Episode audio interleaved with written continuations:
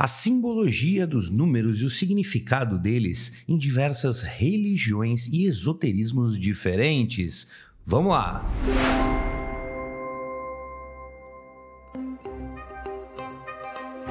Olá, querido iluminado Rafael Branco de volta em mais um vídeo podcast aqui nos canais da Luz e Arte. E agora eu vou fazer uma série com três vídeos falando sobre a simbologia e significado dos números em religiões e esoterismos diferentes. O primeiro vídeo eu vou tratar do 0 ao 9, o segundo vídeo do 10 ao 19 e o terceiro vídeo iremos do 20 passar por números saltados até chegar no número 100. E vamos lá, vamos começar pelo número zero, o número que significa o divino vazio. De todos os algarismos que nós conhecemos indo-arábicos, que é o sistema decimal de contagem, o zero é o mais novinho.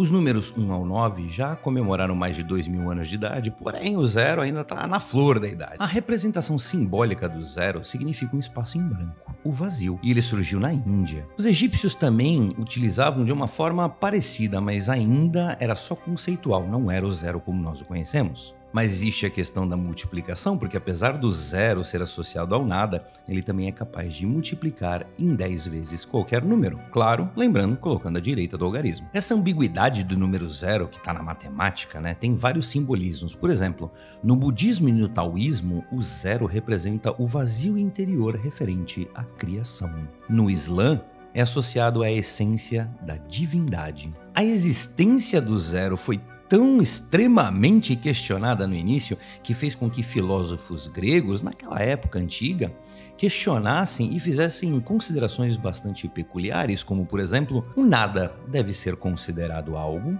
como o nada pode existir em alguma coisa. O número 1, um, a individualidade masculina. Em algumas religiões, o número 1 um também pode revelar o divino como Deus único, percebam isso.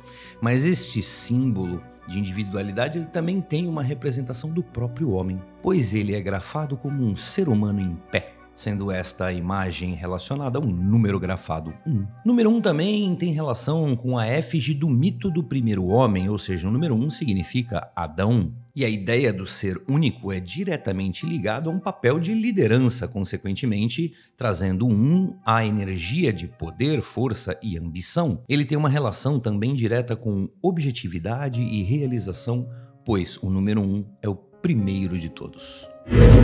O número 2, feminino ambíguo. Vejam só né, a dualidade acontecendo várias vezes.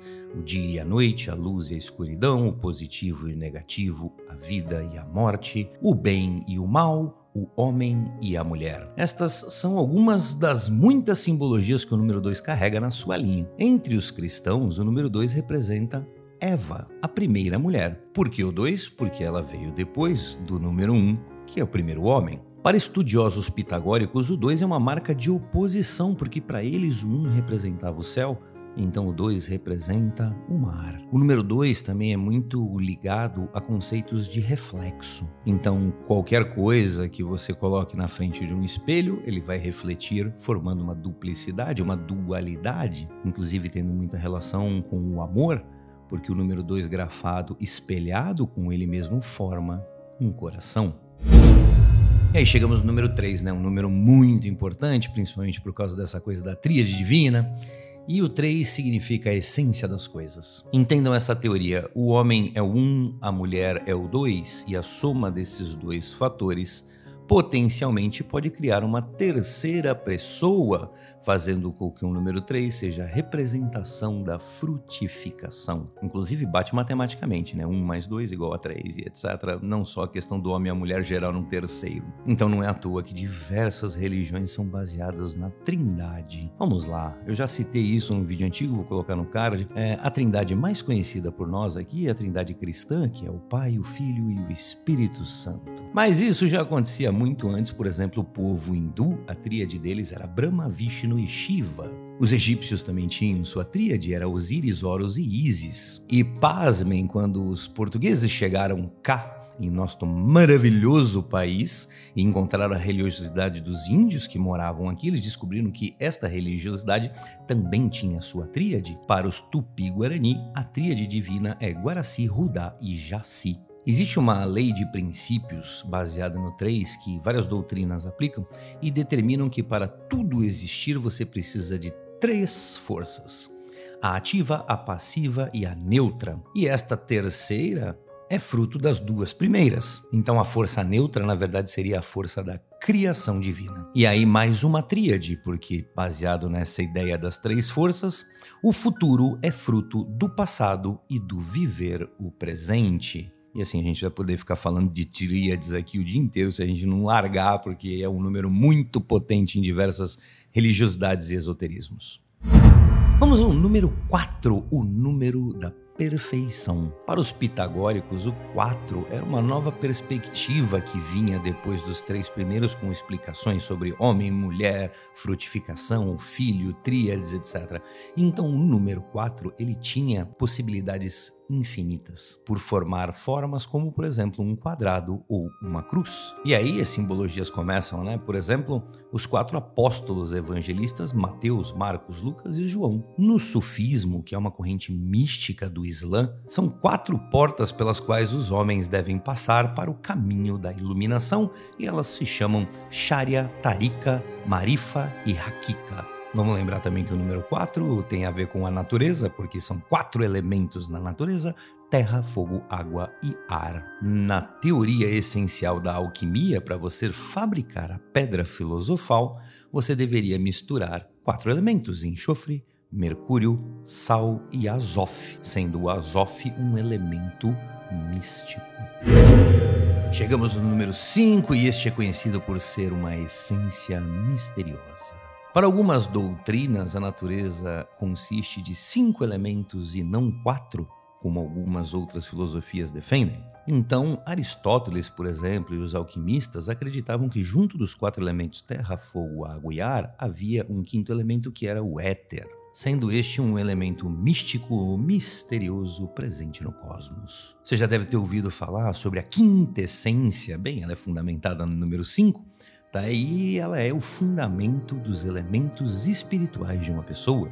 A numerologia coloca o número 5 como uma associação humana, pois o nosso corpo teria cinco partes: braços, pernas e cabeça, formando assim um pentagrama, uma estrela de cinco pontas. Que isso é muito conhecido, representado pelo desenho de Leonardo da Vinci, o homem vitruviano. Leonardo da Vinci era um cara que cultuava muito o número 5 também. 6. O número do equilíbrio ou o número do pecado. Existe uma questão matemática relacionada ao 6. Como ele pode ser dividido em duas partes iguais, 3 e 3, ele pode ser compreendido como uma representação de equilíbrio, mais ou menos como se fosse um yin yang. Por isso, em algumas culturas, enxergam o número 6 como uma presença de um símbolo positivo bom, tanto quanto de algo negativo ruim. Vamos lembrar da margem Davi, colocar no card para vocês um vídeo que eu tratei sobre a margem Davi, lá no vídeo sobre as chaves de Salomão. A margem Davi é a estrela de seis pontas, simbolizando ligações entre o céu e a terra. Há também uma questão religiosa cristã, pois foram seis dias que Deus fez o universo sendo este conhecido como os seis dias da criação. O seis também é muito relacionado com conotações sexuais, união de opostos. E a estrela de seis pontas foi também um simbolismo usado no Antigo Egito para se relacionar às genitálias masculinas e femininas. No passado, cristãos também chegaram a considerar o número 6 como o número do pecado, em função de uma associação que ele tinha com o amor carnal. Chegamos no 7, né? Maravilhoso. O número da vida eterna. 7, vamos lembrar do sistema setenário, não podemos esquecer disso. Já se tem vários vídeos sobre sistemas setenários, tem muita relação com apometria. Outro vídeo que eu vou deixar no card para vocês. Então vamos lá. Deus criou o universo e todas as coisas em seis dias e ele descansou no sétimo. Foi o domingo com feijoada e cerveja. Então, o número 7 é o momento dele eternizar a criação. Isso bate também com a religiosidade do Antigo Egito, pois o 7 representava a vida eterna em todo aquele processo muito bonito que eles faziam da mumificação, do enterro, das pirâmides, etc., para eles chegarem do outro lado e toda aquela teoria da religiosidade egípcia era em torno do 7. Já os pitagóricos, inclusive, elevavam isso um pouco mais e classificavam o número 7 como digno de ser venerado. Eles diziam que o 7, na verdade, era o número da perfeição. São sete dias na semana, sete cores no arco-íris, sete pecados capitais, sete notas musicais. E baseado nisso vem a expressão do sistema setenário, a Lei de Sete. A Lei de Sete também fala de que processos de sete passos fazem tudo o que há na vida. Objetos, fatos, seres, períodos, fenômenos. A lei do sete entende que o universo constrói tudo e influencia tudo através de sete forças. De acordo com esta teoria, nada fica igual, ou evolui, ou degenera.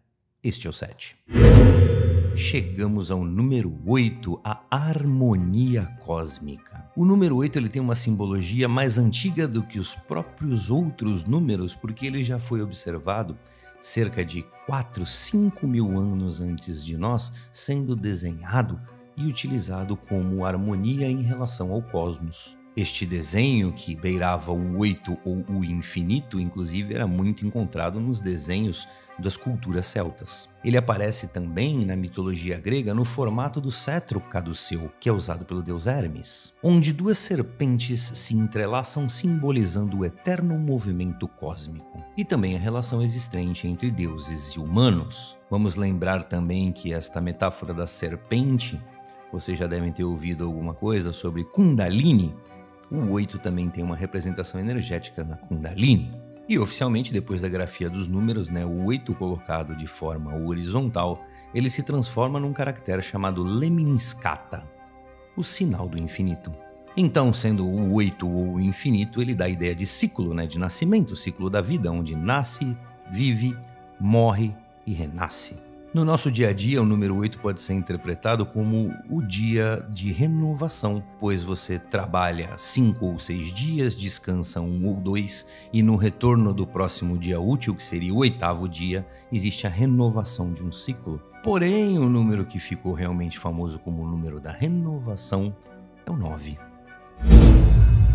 Este é curioso porque ele é o último número com apenas um dígito. O 9, ele trabalha um sentido de plenitude. Ele é o maior entre os únicos. Então, em diversas culturas, ele representa final de um ciclo e início de outro. A própria Bíblia diz isso, né, que Deus começou uma aliança com a humanidade após o dilúvio. E isso é citado em Gênesis 9, 9. A outra história relacionada com o 9 na Bíblia é que Deus fez um pacto com Abraão e Abraão estava com 99 anos neste dia. Vale lembrar também que nove meses é a gestação do ser humano. No hinduísmo, o nove é o número associado a Brahma, Deus Criador. Existe uma religião pouco conhecida chamada Fé Bahá'í, que ela é monoteísta e tem como seu símbolo principal, representando Deus, uma estrela de nove pontas.